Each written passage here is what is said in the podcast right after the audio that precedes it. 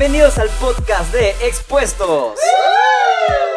Ahora sí, chicos, vamos a tener un tema muy interesante para ustedes. Este podcast es el episodio número 2.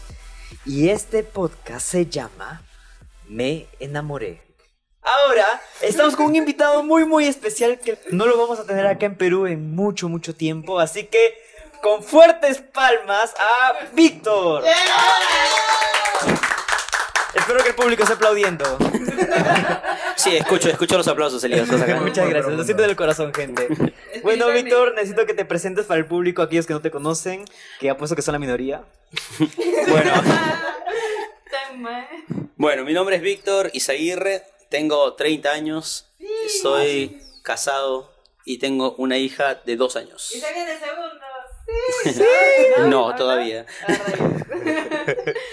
No, no, no, ahí, ahí nomás, ahí nomás. Bueno, Ah, el amor, el amor. ¿Cuántas veces no nos hemos enamorado? ¿Cuántas veces no se han enamorado de mí? Como saben, soy, soy un pan de Dios. Sí, claro. Ah.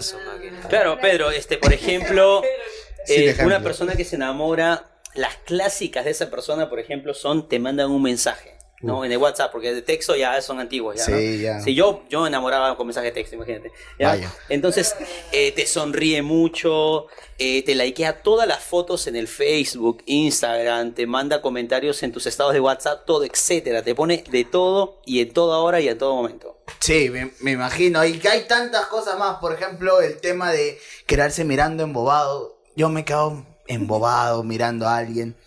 Y, y es triste en realidad. Me, me veo patético. Déjame decirte que te he visto hacer eso muchas veces en la reunión de se jóvenes. preocupen, va a haber un podcast especial para todas las veces que Pedro se queda embobado. ¿Qué más? Pagar el pasaje. ¿Cuántas veces te has quedado sin comer por pagar el pasaje? Comprarle las cosas a ella y a sus amigas. No sale muy gratis, que digamos. Claro, hasta las chicas, ¿no? Nosotras mismas, las chicas van y tratan de, tratan de llamar la atención, tratan de hablar con sus amigas, se lo cuentan todo, ¿no? Se Ese grupo de amigas que siempre están las tres. Es, nunca, nunca han visto ese grupo de amigas donde a ellas les gusta la misma Sí, persona. shout out para y Nelly. entre esas personas como que van hacia atacar a esa persona y, y se sienten como que media... Te ha pasado, ¿no? No, a mí no. Pero he, he visto, he visto ataques así en vivo e indirecto, la verdad. Ese, ese tipo ¿Qué de... somos? Animal Planet. ¿qué En verdad, sí, en verdad, en Y verdad. en Canal 5 también la pasan. ¿eh? Canal 5. Eso Pero, no, pero saben, sí. este, por ejemplo, una de las cosas que los chicos hacen siempre, y te lo digo porque soy chico, ¿ya? Es que los chicos no atacan. ¿Sabes qué hacen los chicos? Los chicos muchas veces nos quedamos observando de lejos. Acechan la presa. Acechando allí. Como un y- buen y- cazador. Y, viendo a ver qué está haciendo la chica, con quién conversa, cómo vino vestida, pero siempre tratando de asolapar todo para que ella no se dé cuenta. ¿Te ha pasado o no, Elías? Está así, estamos como león rugientes ahí detrás del árbol. Buscar, buscando. Sí, estamos así, como que... tam- tampoco eres el diablo, amigo, tranquilo. Para ella sí. Cortamos, ¿no? Cortamos, cortamos.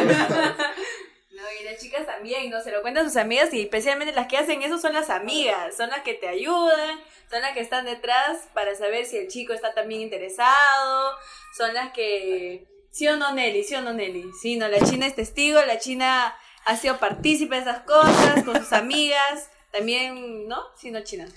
Sí, sí, sí. está Solo porque ahorita no tengas el micrófono no sí. significa que no quieras decir nada, ¿no, Nelly? Ahorita te sale el micrófono. No, sí, sí, o- sí o no. Las chicas también estamos detrás. Más que eso, nos contamos también lo que sentimos. Tratamos de hacer esas cosas, ¿no? ¿Qué más? ¿Qué más? ¿Qué más? Bueno, pero eh, la verdad hay muchas maneras en las que uno, en, en esta edad donde las hormonas están que van de izquierda a derecha y se lanzan en la me ventana, mira, no me mira. en me esa edad uno dice, ¿ese es amor? Todas esas cosas que a uno le pasa en el colegio, incluso a algunos, a algunos le pasa hasta la universidad, no sé cómo, la verdad maduren gente, pero ¿eso es amor? Hola. Eso es, eso es lo correcto. Es esos, esos sentimientos con los cuales uno se puede mover y hacer todo ese tipo de cosas. ¿Realmente eso puede definirse como amor? ¿Qué, qué, qué es lo que hay ahí? ¿Qué es lo que hay detrás de ese secreto? Creo que sí hay rasgos eh, sinceros. Creo que una persona puede ser sincera con sus sentimientos, ¿no? Pero pensar en él todo el día, estoquearlo, sentir no solo mariposas en el estómago, sino ya tener algún tipo de obsesión con la persona. Vamos a ir a estos temas.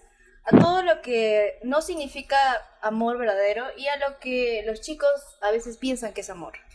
Ahora, yo pienso que cuando hablamos de amor, tenemos que hablar de una palabra que está muy ligada al amor, y el amor es entrega. ¿no? Muchas veces pensamos que el amor es algo que yo tengo que recibir, el amor es algo que yo tengo que, que aceptar, el amor es algo que, que tiene que ser para mí.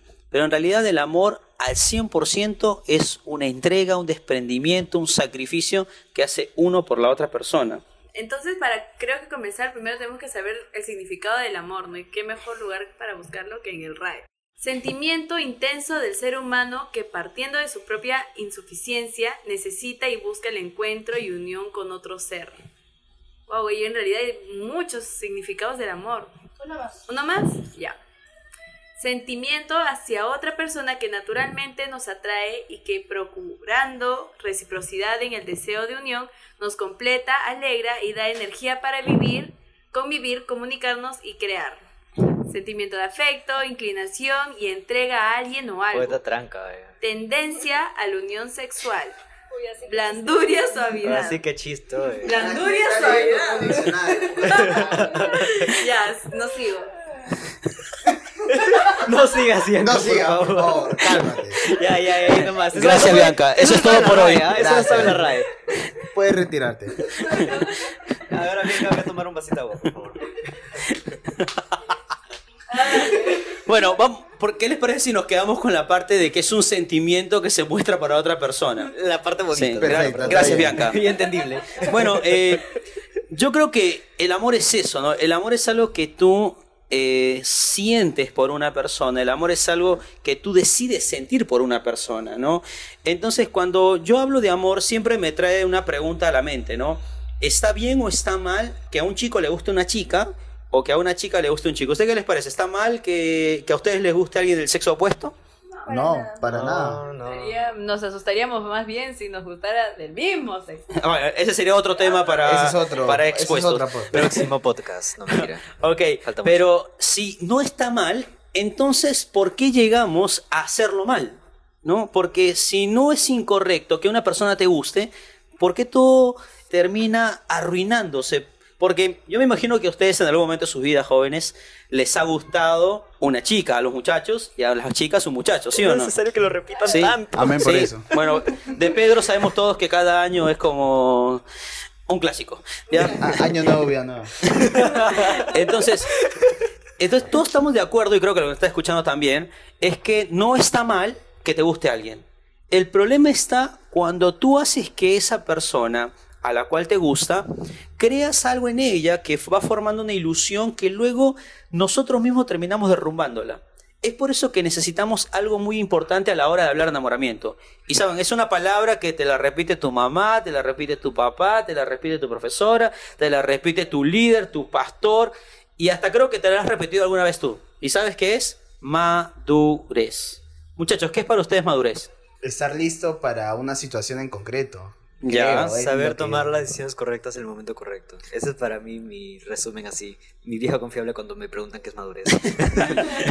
Perfecto, mira, yo les voy a leer un versículo nada más. Ya dice allí en 1 Corintios 14, versículo 20, dice, hermanos, no seáis niños en el modo de pensar, sino sed niños en la malicia, pero maduros en el modo de pensar. Saben, cuando uno habla acerca de madurez, estamos hablando de dejar de ser niños. Ya pasó esa etapa. ¿Te has puesto a pensar que cuando tú ves unos niños en el colegio, sí vas a darte cuenta de que cuando están en primaria, todos le tienen asco a las chicas? ¿Te das cuenta? Tú pones a un niño con una niña y todo, ¡ah, una niña! ¡Qué sí, sí, sí. ¿No? Y pones una niña, ¡ah, un niño! ¿Sabes? Cuando yo, yo enseñaba en un colegio, hacía que los niños hicieran una ronda y se agarraran de la mano. No tienes idea del pavor que tienen los niños de agarrar de la mano a las niñas. Es impresionante. Pero van creciendo y ese pavor se va volviendo algo deseable. Ahora, ¿eso está mal? Por supuesto que no. Pero a medida que vas creciendo, tiene que crecer también qué cosa. Como dice Corintios, tiene que crecer ese modo de pensar. ¿En qué? En madurez. Y es por eso que cuando hablo de, de, de enamoramiento o de amor, necesitamos entender que necesitamos madurar.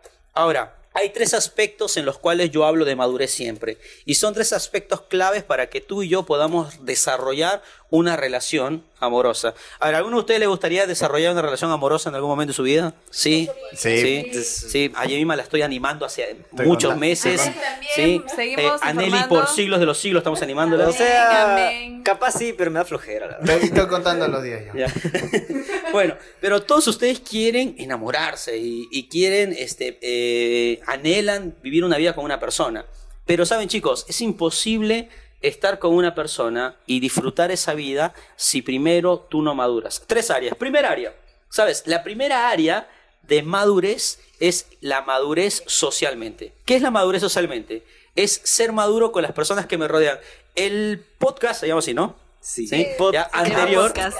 Vamos a poner en la página Bueno. de Instagram cómo se pronuncia Ya, correctamente. Sí, por favor, porque ni yo lo sé. ¿ya? Pero el que escuché la última vez hablaban acerca de la amistad. Me gustó mucho el hecho de este, decir que la amistad es algo mucho más que estar juntos, sino que es compartir, disfrutar y desafiarse unos a otros.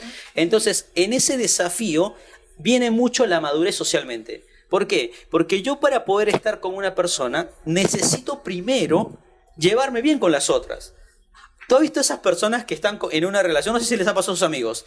Que cuando están con una persona, se olvidan del resto. Ah, sí, El sí, sí, nos Uy. deja de lado los amigos. Uy. ¿Ha visto cuando... Le hacemos su funeral, la verdad, porque ya ni lo vemos y lo extrañamos. al. Sí, eso es cierto, eso es cierto. Claro, y, y por ejemplo, este, se aíslan, ¿no? Oye, vamos a salir juntos. ¿Y qué hacen esas personas? No, no aparecen más. ¿Sabes? Si una relación de enamoramiento te aleja de tus amigos, es una relación que no te hace bien. ¿Sí? ¿Sabes? Una de las cosas que me pasaba en la relación de enamoramiento con, con mi esposa es que una de las claves que me hacía pensar que estaba haciendo las cosas bien, ¿sabes cuál era? Era que nuestros amigos, en vez de alejarse de nosotros como hacían todo el resto, ellos se acercaban más a nosotros.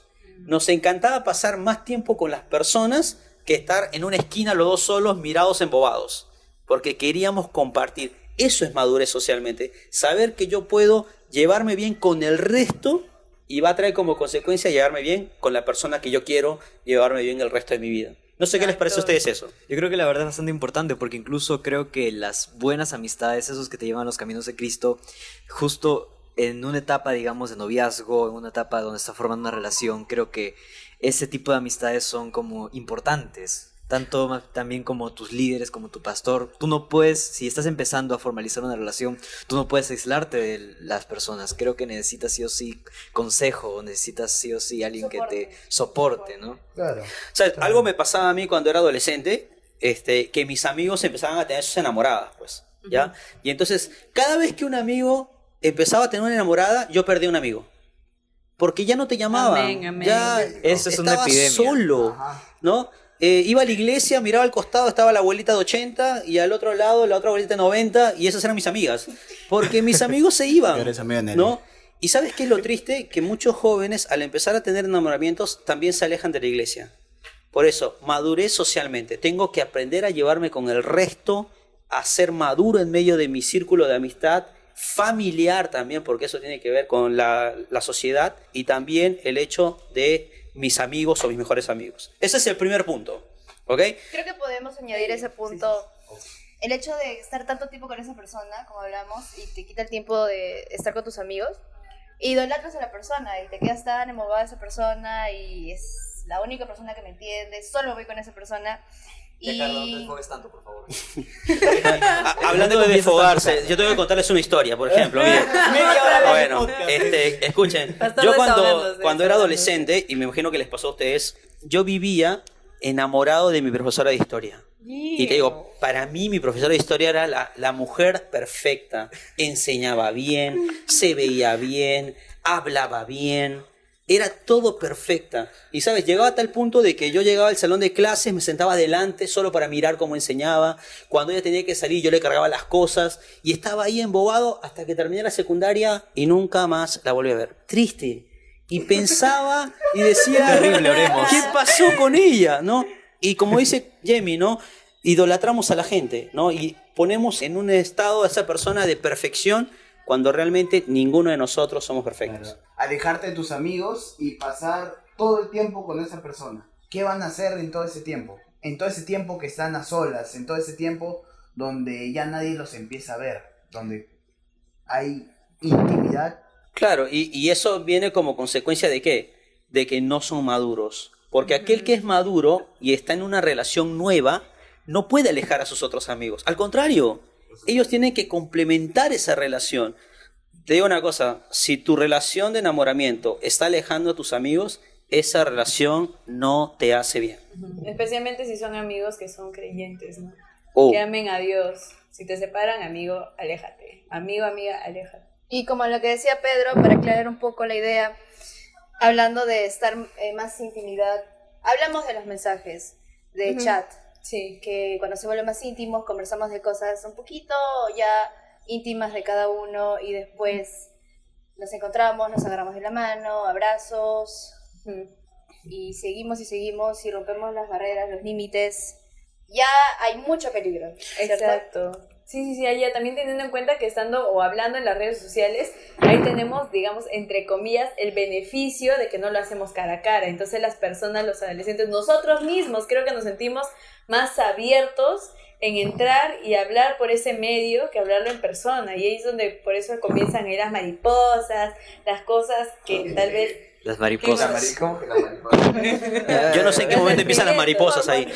Es otro, es otro tema. Sí, Otro este, tema, por favor. la, foto- la fotosíntesis la vamos a llevar a otro tema. Pero solo para cerrar lo que acaban de decir, este, es importante hoy en día la, la realidad del adolescente, y tú que nos estás escuchando, tienes que entender que aquellos que te hablan por las redes sociales y luego en persona no son la misma persona, tienes que tener en cuenta que estás viviendo un engaño. Exacto. Y ese engaño te va a llevar, ¿sabes a qué? A cometer luego cosas que nunca quisiste hacer. Entonces tengamos mucho cuidado con eso. Y es cierto, somos otra persona. ¿Por qué? Porque no tengo miedo al no, no tengo miedo a la vergüenza. ¿Por qué? Porque si mando un mensaje y la otra persona me dice algo, simplemente ¿qué hago? Borro, Bloquear. Claro. Uy, no, yo no fui, fue otro, ¿no? Otro escribió. Y, Me hackearon, y fue mi sabes hermano, que- fue mi hermano. y si la otra persona lo acepta, el otro ¿qué hace? Toma más valor para seguir diciendo más cosas, más cosas, y luego eso te lleva a otra situación. Exacto. Entonces, Mucho por cuidado, eso, Mucho cuidado. madurez socialmente, cómo te llevas con el resto. Y no estoy hablando de redes sociales, estoy hablando de tu relación, interactuar con tu familia, cómo te llevas, si tus padres están de acuerdo, si no, tus amigos están de acuerdo o no, tus líderes en la están de acuerdo o no. Eso es madurez socialmente. Sí. Bueno, Entonces, ¿qué les parece si pasamos al segundo punto? Buenazo. Listo, madurez socialmente. Segundo punto. Bueno, la segunda parte de, de a lo que yo llamo madurez, no solamente es madurez socialmente, sino que aquí está la clave de toda relación, que es la madurez espiritualmente. ¿Y qué es la madurez espiritualmente? Es llevar una correcta comunión con el Señor. El salmista decía en la palabra del Señor que de mañana te buscaré, de mañana oirás mi voz. Sabes, una relación de enamoramiento que no está basada en la palabra de Dios es una relación condenada al fracaso. Y tú y yo necesitamos por eso enfocarnos en buscar a Dios por separado antes de buscarlo juntos. Saben, yo les cuento, por ejemplo, cuando yo estaba conociendo a mi esposa, una de las cosas que yo hice al pedirle al Señor fue, Señor, yo quiero concentrarme en ti. ¿Ya? Yo estaba en el Instituto Bíblico y dije, Señor, no quiero saber nada de nadie, porque quiero concentrarme en ti. ¿Y sabes qué me pasó? Aparece mi esposa. O sea, el Señor trajo la desconcentración. No, no, el Señor no trajo la desconcentración. sino que cuando tú te ocupas de las cosas del Señor, Él se ocupa de ti. Hay un amigo que se llama Andrés y él me decía esto, ¿no? Él me decía siempre, Víctor, cuando yo tenía 14 años y vivía desesperado por, por casarme, ¿ya? Él me decía, Víctor, Dios está más preocupado por quién va a ser tu esposa que tú mismo. Y sabes, esa frase me dejaba tranquilidad en mi vida. Ya sabes, Pedro, tranquilo. Tranquilo, Bobby, tranquilo. Ahora, yo te hago una pregunta. Yo yo les pregunto a ustedes, ¿qué clase de, de espiritualidad tendría que ver en una relación? O sea, ¿cómo tendría que ser una relación espiritual? Una que me guíe a, a Dios, ¿no? Que bueno, tampoco, No me me ima- desvíe. tampoco es que me imagine una, una relación espiritual en donde, no sé, todas las citas sean para orar Claro. o para cantar salmos. Lo más romántico, cantar. Veamos. una cosa así. vamos, vamos a la alabanza, vamos a la Una, alabanza. una noche especial, una noche alabanza. Una noche de oración ahí. Pero, no, pero, o sea, una relación espiritual no es una relación donde tú le tiras cantares cada vez que le mandas un WhatsApp. No, no, eso no es una relación espiritual. Te bloqueo, te bloqueo. La relación espiritual sirve para qué? Para que tú puedas decirle a la persona, ¿sí? a través de tus propios actos, que tú tienes comunión con Dios, ¿no? De mañana, oye, ¿hiciste tu devocional? Oye, Ya. compartir tu devocional, ¿entiendes? No tienes que toda tu relación estar basada en, en el hecho de decir cosas o versículos bíblicos. Hora silenciosa, tu devocional del día. Sí. Hacemos la hora silenciosa juntos. Ahora, ¿han escuchado ustedes de los compañeros de oración? No, ¿no? yo no. Creo Sí. que Yo no, yo no he Depende. escuchado. De- Sí, espérate. de- Si es lo mismo, a ver, a ver, pero Depende Di si es que lo es mismo que fácil, es lo mismo que hemos hablado en el podcast anterior. Sí, los compañeros de oración son aquellos que no son eh, necesariamente enamorados y novios, pero sí están en una relación espiritual. O sea, es una cuestión bien rara, te digo, porque cuando Una tú tienes... Sí, es el término manipulado, ¿no? Porque cuando uno tiene una relación de enamoramiento, tú tienes de por vida un compañero de oración. ¿Por qué? Porque ora por ti, porque se preocupa por ti. No hay nada más lindo de una persona escuchar que te diga, oye, estoy orando por ti. ¿Te ha pasado? Uf, ¿qué? ¿Quieres? Cuando, cuando estaba mal, o sea, cuando estaba hasta las patas, la gente oraba Cuando por estoy mí, o sea. enfermo, no Ahí mames. sí hay un montón de Ahí oración. Cuando tuve del apéndice, me, me- todo- todos oraban por mí. Pero es lindo. Y a eso me refiero con madurez espiritualmente. O sea, tratar de que la persona que yo amo pueda, ¿qué cosa? Crecer y madurar espiritualmente. Hombres, una cosa, todos los hombres que, que están aquí. hombres. Hombres, hombres. Tú eres el responsable de la vida espiritual de esa chica. Si esa chica va y le pregunta a otra persona de la Biblia que no es a ti, tú estás mal. ¿Me entiendes? Ella tiene que preguntarte a ti. Qué buena esa. Tú tienes que saber. ¿Sabes? Bien, si mi esposa va y le pregunta a otra persona algún tema bíblico, el problema no es ella. El problema soy yo. ¿Me entiendes? Tienes que ser bíblicamente maduro. Fuerte. ¿eh? Ahora, chicas, si tú estás con un hombre y sabes que ese hombre no es bíblicamente maduro, el problema tampoco solamente es de él. El problema, el problema es tuyo. ¿Y sabes cuál es el mayor problema? Que cuando tengan hijos, si tú no eres bíblicamente maduro, tus hijos tampoco lo van a hacer. ¿Por qué? Porque ¿quién los va a criar? Tú. Claro, es Por eso es importante ser maduro espiritualmente. Claro, pero hablemos de Sansón o de Salomón, por ejemplo. Salomón, un hombre súper sabio, eh, exacto, y de pronto fue desviado en su corazón por las mujeres, porque, tú sabes, Claro, o sea, si, si el más sabio del mundo, su corazón fue desviado por las mujeres y concubinas, tú y yo que somos medio gil, Medios. no, bueno, completos, ¿cómo no vamos a ser desviados también? Por eso necesitamos la guía de Dios. Por eso, chicos, esos que dicen, no, no te preocupes, la relación la manejo yo. Una vez les cuento una- un caso, ¿ya? Tengo unos Desahogando, amigos. desahogando. Ver, tengo ver. unos amigos que no voy a decir su nombre, tarde. ¿ya? Ya. Pero todos lo conocen, ¿ya? Una vez me dijo Víctor, yo era el pastor de, de- de jóvenes de ellos, y me dijo, Víctor, ¿sabes qué? Tú no te metas en mi relación de enamoramiento, yo lo manejo. ¿Está en esta sala esa ¿sí? persona? Gracias a Dios no. ¿Ya? Ah, ya. ¿Y sabes, sabes cómo terminó esa relación de enamoramiento? Mal. Con corazones rotos, familias tristes y todo mal. ¿Por qué? Porque no dejaron a Víctor entrar en su relación. No, No. porque no dejaron la guía espiritual de personas maduras y pensaron que ellos solamente podían. Por eso, chicos, madurez espiritualmente. Ahí no hubo ni madurez Comenta espiritual. si tú también dejarías que Víctor se meta en tu relación. Ahí para no- que les vaya bien. Podemos hacer una pregunta a eso. De ahí vamos a poner una imagen y va a El decir, comparte el Víctor, comparte el Víctor Comparte de el la Víctor de la suerte para que suerte. tu relación te vaya bien. Espérate, creo que Bien, ¿ah? también, llegando un poquito a ese punto, ahí vemos también como muchas chicas, o bueno, chicos también, que nos hemos crasheado, nos hemos enamorado de una persona que no es cristiana, crasheado. Entonces, creo que ahí implica mucho lo que dijo Víctor, ¿no? De que sea una persona que sea madura espiritualmente. Ahí, como no es cristiano, obviamente no es para nada madura en la palabra, no sabe nada. Y nosotras para tapar nuestras emociones o tapar lo que sabemos que está incorrecto, decimos, ay no, yo lo voy a cambiar. Y prácticamente queremos dejar todo para cambiar esa persona, ¿no? Pero, Bianca, déjame contarte una historia. a ver. Yo tengo unos primos, Sí, Víctor eh, tiene acá su catálogo de historias para en Brasil.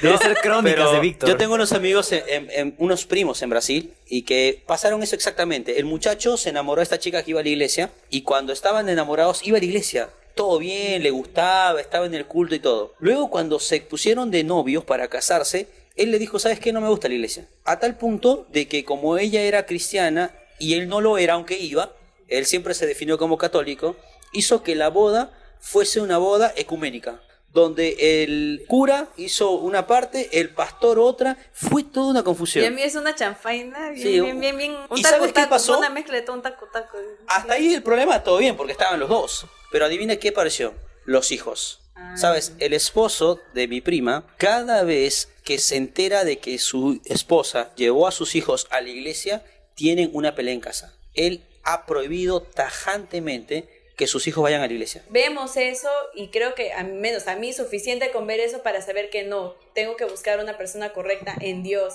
Porque no solamente sufren ellos mismos, no solo sufre ella, sufren las personas que sabemos lo que es correcto, ¿no? Claro, y de Y- seguro muchos de los que están escuchando nos pasan eso. ¿Sabes cómo le llamo a esa gente yo? Como, La- las creyentes de alma misionera, ¿no? Ah. ¿no? Porque esas que dicen, no, yo lo convierto y ya el Señor me lo va a dar. No, chicos, chicas, no existe yo lo convierto. Existe el Señor que haga su obra en él y tú encárgate de ser maduro espiritualmente. Ni No. tu chico ni tu chica con la que Dios te ha mandado no son tu campo misionero, por si acaso. Ellos no son tu campo misionero. Titulación para ser misionero. No, por favor. Hay algunos que lo toman como titulación, título de propiedad, todo lo toman, te digo, no, te digo, es terrible. Es un doctorado, algunos lo hacen. Por eso, ojo, no, no hay los héroes de la salvación, no.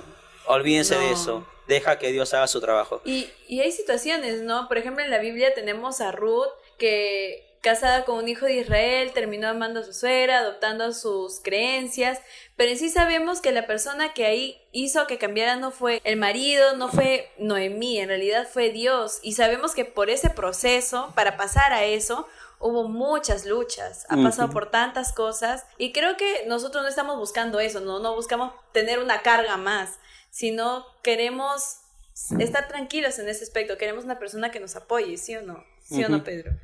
Verdad, en realidad es verdad. Nosotros no cambiamos a la persona, como ya han dicho. Ya no se rían. Ya, tercer punto, Víctor, por favor. Muy bien, entonces, el primer punto era maduro socialmente, el segundo punto es maduro espiritualmente, y el punto que voy a tocar ahorita es el punto que ningún adolescente quiere saber. ¿Cuál, cuál? ¿Ya?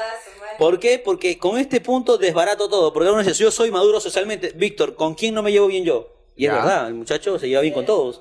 ¿No? Por ejemplo, Pedro es un muchacho que se lleva bien con todos, Con pero todos. cuando llegue a este punto, te aseguro que no se casa en 100 años. A ver, ¿cuál? ¿Ya? A ver. Este, A ver, rétenlo, rétenlo. Maduro espiritualmente, por ejemplo, estás retando? este, Elías también es un muchacho que yo veo que está haciendo su devocional. Pero el tercer punto es maduro económicamente. Y ahí, ay, ay, ay. ¿Qué significa maduro económicamente? Hay un versículo en la palabra de Dios dice que aquel que no provee para su familia es peor que un incrédulo Ala. creyente que estás escuchando, mira, si tú no eres maduro económicamente, no tienes los medios para sustentar a una familia, ¿qué haces iniciando una relación de enamoramiento?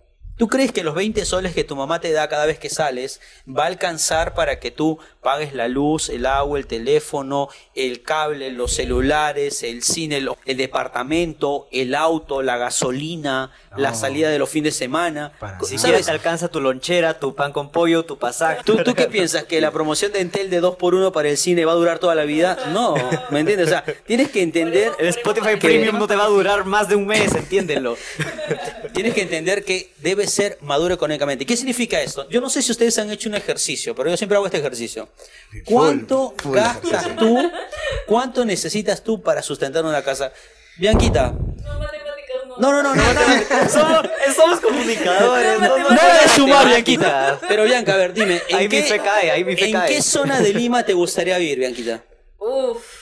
Yo sé que tú eres de Barranco. City, ahí bien lindo. Yo, yo con- no salgo de más bien, quiero ir más adelante. Ay, ay, ay, Barranco. Más adelante, ¿Sabes? un punto adelante. Ahora, Bianca, 1500, 1500. este, por ejemplo, tú quieres una tele con cable, quieres una- un buen teléfono y todo. Si sacas el cálculo de todo lo que gastas, ¿sabes qué significa eso? Ya ves, hasta alergia le dio a Bianca. Ya, más o menos hay un cálculo de unos 3.500 soles como mínimo que uno necesita para poder sobrevivir. Ahora, 3.500 soles, muchachos. A ver, si hay un chico de 16 años como, a ver, como, a ver, este... Yo tengo un amigo que se llama Renzo. Sí, Renzo, me estás escuchando, te Hola conozco. Renzo, Ya. espero que estés escuchando. Renzo, un abrazo para ti. Pero Renzo, por ejemplo, Renzo quiere casarse. Les hago una pregunta. ¿Qué trabajo podrá encontrar Renzo con solo la secundaria? Influencer de Instagram. Bueno, aunque le va muy mal, te digo. Solo Terrible. nosotros lo vemos sus, sus historias. No, Hay pero- niños que, Dios que, mío. de, que sacando juguetes de sus cajas y viéndolos ganan millones.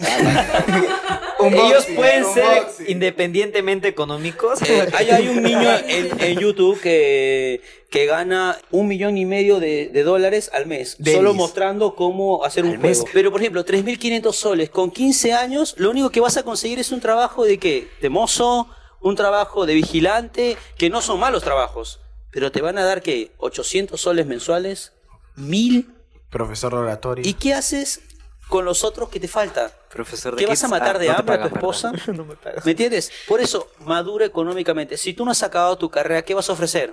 Elías, ¿qué ofrecerías tú ahorita? Bueno, puedo hacer eh, pan con chicharrón, sacar, sacar perros también por acá en Barranco. Los de Barranco cobran pan. Bueno, pan yo no creo que ustedes quieran vivir una vida mala, ¿no? Para nada. Eh, yo creo que cada uno quiere vivir una vida cómoda, buena, donde la plata alcance y sobre también para hacer algunos gustitos. Pero si ahorita te metes en una relación de enamoramiento y no estás maduro económicamente, solamente vas a sufrir. No hay más, solo vas a sufrir las deudas, que no hay para comer, que no hay para el pasaje, solo va a haber sufrimiento. Y aquí, algo para los hombres. Muchachos, escúchenme. La responsabilidad económica es del hombre, no de la mujer. Pucha máquina. ¿Sí? Pucha, Perdimos. De este podcast de se verdad, corta. si un día tu esposa te dice, ¿sabes qué? Yo ya no quiero trabajar más, ¿tú qué le vas a decir? Oye, vaga, trabaja. No, no, no. Está bien. ¿Y tú crees que Porque la responsabilidad es del hombre. El hombre tiene que asumir esa responsabilidad. Claro. Porque la mujer tiene que estar para qué? Para poder ser de apoyo para el hombre. El cuidado de los hijos, el cuidado de la casa, el cuidado de la familia, que es un trabajo importantísimo, que tristemente no se paga, pero la responsabilidad es del hombre. Y la mujer hoy en día estamos en un siglo donde las chicas, gracias a Dios, están creciendo profesionalmente, están ayudando. Por ejemplo, mi esposa es profesora ya egresada y ella, por ejemplo, si ella decide trabajar, hasta podría ganar más que yo, pero eso es un plus. Pero la responsabilidad, ojo, no te escapes tu hombre, es tuya. Entonces, más o menos vimos tres puntos, ¿cierto? Exacto. Pero ¿qué tal si en ese momento hacemos como situaciones súper prácticas de jóvenes que nos muestran bastante sus sentimientos? Situaciones, por ejemplo, en las que hay chicos que son muy enamoradizos, hay chicas que se ilusionan demasiado, hay chicas, o chicos, mejor dicho, que se aprovechan de los sentimientos de una chica. Entonces, queremos sacarte algunos, algunas Elías. cositas bien prácticas, Sí. como consejos o tips para los chicos, ¿no? Que en Ujú. esta edad tienen tantas maneras de eh, querer mostrar su gusto por una chica. Perfecto. A ver, Ahorita vamos a ver ejemplos, recreaciones así gráficas de... Gráficas, programa. Gráficas en un. Gráficas mentalmente. Ay, O sea, lo Imaginen. leemos Ah, y ellos hacen una, una imaginación gráfica. Ah, claro, imaginen que todos nosotros somos bonitos. Por eso yo no soy estudio comunica. Sí, yo, Yo sí es estudio una- lenguaje como sí una carrera chicos. Vamos, primer caso. Ahora vamos con este caso que es muy particular en los jóvenes. ¿No han visto esas parejas donde la, la cosa ahí está media rara? ¿Saben por qué? Porque siempre está ese chico que sabe que, o esa chica que sabe que no, yo le gusta a esa persona, pero no quiero nada serio. Sé que siente algo por mí, pero voy a, voy a jugar, voy a, voy a ver que, cómo, cuánto puede caer esa persona hacia mí, cómo fluye, a ver. Y juega con los sentimientos de esa persona. Esa relación informal se basa en cuánto esta persona siente por mí y yo estoy poniendo a prueba todo lo que siente esa persona por mí. O sea, en conclusión, Una persona hablando- bien picaflor. Lo o sea, estás hablando de los coquetos. Esas personas coquetas. ¿Sabes? Mira, Coquetos. yo trabajo con adolescentes desde que tengo 15 años. O sea, ahorita tengo 30 años, han pasado 15 años. Y esos adolescentes coquetos que yo les llamo, ¿sí? son los adolescentes que abundan en la iglesia, ¿no? Porque cuando un muchacho sabe que hay una chica que le gusta, el muchacho también busca las situaciones para que ese me gusta se acreciente, ¿no? Y, y cuando hay una chica que sabe que un muchacho le gusta, peor aún, ¿no? Porque las chicas son más crueles todavía. Pero, ¿sabes? ¿Qué cosa le podemos decir a esos muchachos? Que hay un gran problema en eso, que ellos están, aún sin querer, y para ellos quizás es un juego, están lastimando a las demás personas por sus actitudes, porque están creando ilusiones que no son verdad. ¿no? no hay nada más triste que crear una ilusión en una persona y luego destruir esa ilusión porque simplemente era un juego. Te cuento, había una chica en un colegio donde yo, yo enseñaba que ella me dijo, Víctor, yo no me pienso enamorar nunca más. 15 años. ¿Por qué? Porque había un muchacho que jugó con sus sentimientos. Entonces, no es un juego. Si a los 15 años ya está diciendo que no quiere enamorarse más, imagínate al pasar los años la soledad que esa persona puede vivir. Bueno, acá tenemos otra pregunta. Esta la han llamado los tímidos. Es cuando alguien gusta de ti y tú no te das cuenta, pero las demás personas a tu alrededor te dicen, oye, mira, date cuenta, ella gusta de ti. ¿Cómo debes de reaccionar? Tienes que alejar a esa persona, decir, oye, un momentito, para, me han dicho que yo gusto de ti, o no sé, ¿cómo tienes tú que actuar en una situación como esa?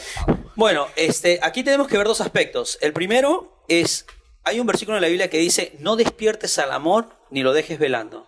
¿Qué significa eso? Si yo sé que hay una persona a la cual a mí me gusta y sé que ella también yo le gusto, pero no es el momento, ¿por qué? Porque no eres maduro socialmente, no eres maduro espiritualmente, no eres maduro económicamente. Si no es el momento, ¿qué va a pasar? Vas a arruinar todo y vas a causar daño en la otra persona. Ahora, está el otro aspecto. Cuando la persona sí es madura, social, espiritual y económicamente, pero ¿qué pasa? Se queda. ¿Han visto? Yo tengo amigos que por ejemplo han dejado pasar oportunidades geniales. Como yo tengo un amigo que se llama Tito, ¿sí? que es un partidazo el muchacho. Músico, carro, me han contado. Sí, Ah, sí. Y profesor en un montón de en lugares. X lugares. Impresionante. Y, por ejemplo, quería estar con una amiga que se llamaba Lleno.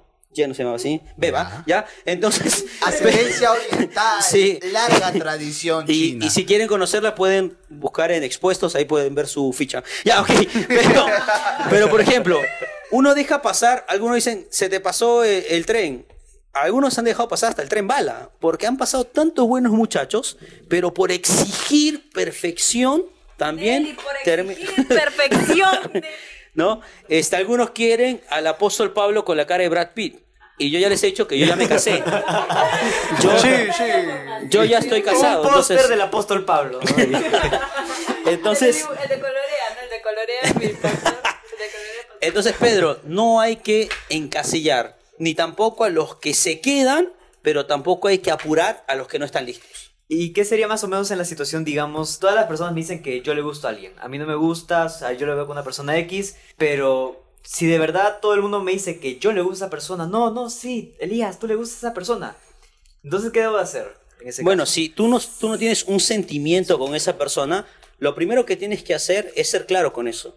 Porque, ojo, si a ti no te gusta y no estás en el momento para que te empiece a gustar a alguien, lo único que vas a hacer es lastimar a la gente. Entonces, no puedes tú, pero si me gusta, bueno, hay que estar, ¿no? Como el mundo dice. ¿Qué dice el mundo? Si alguien te gusta, bueno, estate con ella. Claro. Quizás en el tiempo te va a empezar a gustar. Prueba, a ver si va bien. O sea, yo tengo que ir probando las chicas que me- yo les gusto o que me gustan un poquito y cuando encuentre la que me gusta un montón, con esa me quedo. No eres No, es como, yo lo explico siempre así cuando voy a una reunión. Es como si hay un caramelo, ¿ya? Y yo estoy chupando el caramelo, ¿ya? Qué rico el caramelo, ¿no? ¿Ya? Pero ¿sabes qué pasó? Llegó un momento que el caramelo ya me, se me volvió muy Repetitivo. eh, clásico. Ya. Entonces, ¿qué pasa? Ese caramelo se lo paso a Elías. Y ya, este Elías va a decir, bueno, solo lo chupó Víctor, entonces Me están dando ya, ¿no? ahorita. Y después Elías lo chupó una hora, ¿y qué pasó? Se la pasó a Pedro. Ah, ¿Te ima- Mira, qué asco, ¿sí o no? Estamos entendiendo, Qué creo que asco. estamos entendiendo el Eh, ejemplo, pero estamos asqueados. es un ejemplo bueno. Pero, ¿sabes qué? Eso pasa muchas veces con muchas chicas y muchos muchachos, que van pasando de uno en otro y no se dan cuenta que lo único que están haciendo es marcar su vida para siempre. ¿Y sabes cuál es el problema, chicos? Y esto es serio. Muchas veces cuando haces eso, a la hora que llega tu esposo o tu esposa, ¿sabes qué es lo más triste? Que empiezas a comparar. ¿No? ¿Sabes? Pero él hacía mejor esto. Él me trataba mejor así. Y sabes, eso es feo. ¿Por qué? Porque nunca va a suplir todas tus expectativas, porque cada persona es única y especial. Por eso cuidado con ser el caramelo tú. Y estar manchando, ensuciando y siendo asqueroso muchas veces para las demás personas. Estar yendo de boca en boca. no sé. Esa es otra Ah, interpretación claro. de la analogía. Gracias, Pedro. Uno que quería ser sutil. Pero sí, es pasar de boca a boca. Supongamos las situaciones en las que estás en un grupo o dices, uy, pero no hay ninguna persona para mí. O no hay ningún chico, o no hay ninguna chica para mí en este lugar. Estoy como, ay, decepcionado o algo así. Entonces, no entablan amistad con otros, tratan de que no se malentienda la amistad como una relación. Entonces, eh, surge que no se hacen tan amigos de todos, ¿no? No quieren conocer a todos porque piensan que al hacerse amigo de alguien, las personas van a pensar que les gusta. Ya, ese susto es un susto muy inmaduro, por ejemplo. Porque si tú piensas que con todas las personas que vas a hablar la gente te va a molestar, el problema no es la gente, el problema eres tú.